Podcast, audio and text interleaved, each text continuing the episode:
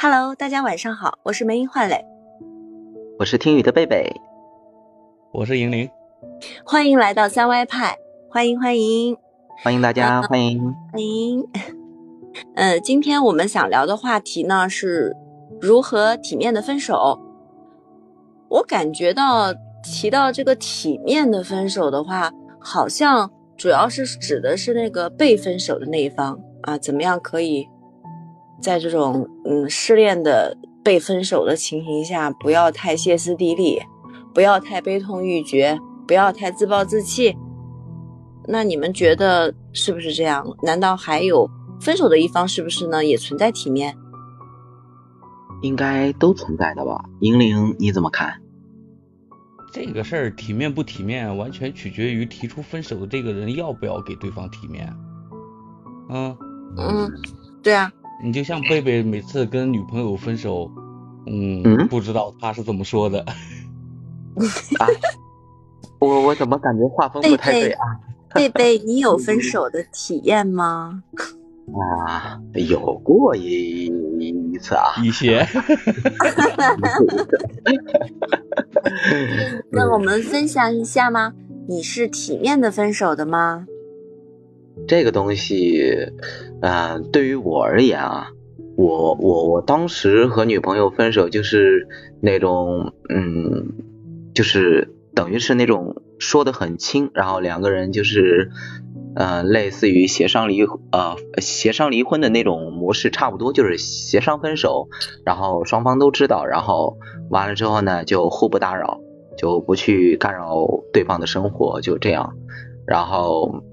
就像陈奕迅那首歌一样，十年之前我不认识你，你不认识我，然后十年之后呢，啊、怎样怎样的那种，反正我们现在基本上就属于那种形同陌路吧，就是给你一点那种怎么说呢？不能说是台阶，就是呃，你你给我尊重，我也给你尊重，互不打扰是最好的尊重。那，你看吧，分手分的多的人的经验一说出来之后，这个事情就显得特别的云淡啊，风轻。没没没没有没有没有这这要是让恋爱脑听到，不骂死你！这这东西怎么说呢？你感觉我很渣一样，其实没有啊，我我我没有，真的，我还能解释吗？就是 呃，对你没有没有很渣，就是你们两个人等于说是自己就和平分手，对对对对，我一直没想到这个词儿，哎，和平分手，和平就分手。和平分手了。那那就是那就是彼此都给了对方体面了。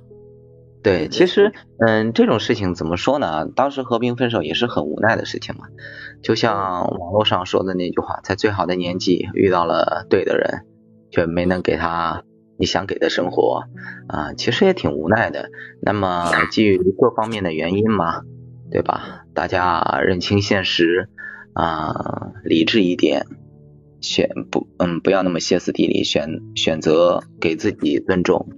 嗯，其实，哎，怎么说呢，挺无奈的，但是你是没有办被分手的一方，和平分手，没有谁被不，你是被生活分手的一方，啊。是你这么被被说的话，是生活被逼无奈被 分手的一方。没有办法，没有办法被分手了。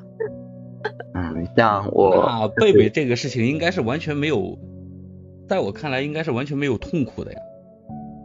啊，痛苦嘛，也很痛苦。怎么说呢？人生中的那一道白月光，不是那么轻而易举就能忘记的。哎呀，啊，哎呀，这个白月光搞不好了恋爱脑。对对对，不是，就是也许，哎，但这个这个，我觉得这个美好，莹莹，你干嘛去破坏它呢？多好呀！就就是他的心里面还有大部分人分啊手以后都会觉得，在某一段特定的时间内，他认为不是特定时间内，他甚至会感觉自己一生都可能走不出来了。呃，可能两个人太过相爱，也有可能两个人之间发生了很多很多的故事。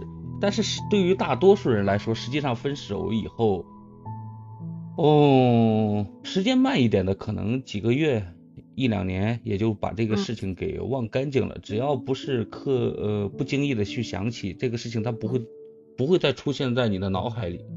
嗯，快快一点的，像贝贝这种的话，我感觉可能一两天。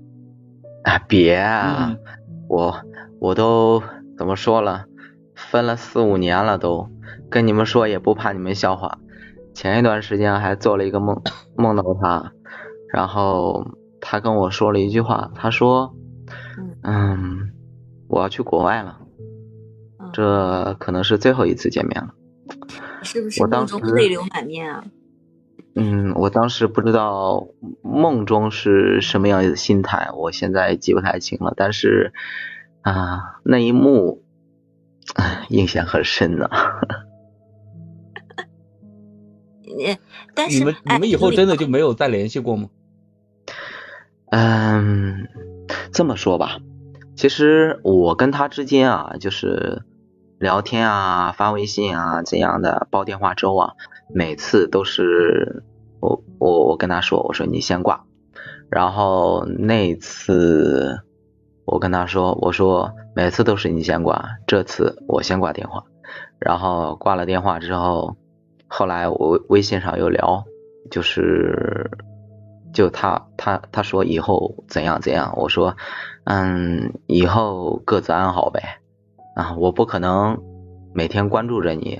看着你就是跟别人一起生活啊，然后过日子啊，这不太现实。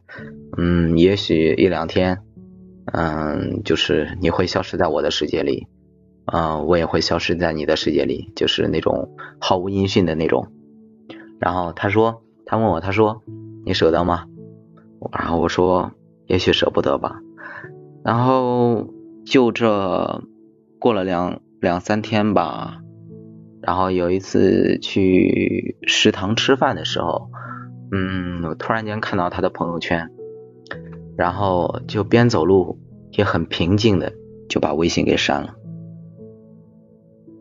啊？我还以为你在朋友圈看到了什么呢？我看到他的朋友圈就是发了那个叫平常的动态嘛，嗯，现在也记不得了，是感慨生活。或者是分享美食，或者是什么的，然后我看到了那个朋友圈，就是看了也很久，其实很短，但是感觉看了很久，然后就就很平静的那微信我就删掉了，真的是，然后从那以后就再也没有联系过。但是那把插刀还插在你的心上，对，还插着呢。哇，梅姨，你这话够损。其实，其实这个东西怎么说呢？嗯，就像就像我们聊天的这个话题一样，我感觉我们都给了彼此的体面。嗯，我估计，也许他到现在也不可能会发现我删了他微信。也许在我删他的同时，他也会把我给删掉，彼此不再联系，彼此不再打扰。啊，这应该是一个成年人应该学会、应该去做的事情吧。嗯，对于对方最基本的尊重，不要去打扰对方的生活，这才是对对方。才是最体面的分手方式，嗯，就是往后余生各自安好嘛。嗯，这是贝贝基于自己替对方考虑的一种体面。那你给了自己什么样的体面？你在这段关系中，也许也是很难过的。这个东西，我感觉我可能输得一塌糊涂。你怎么让自己如此体面的这种走出来的？梅，你知道吗？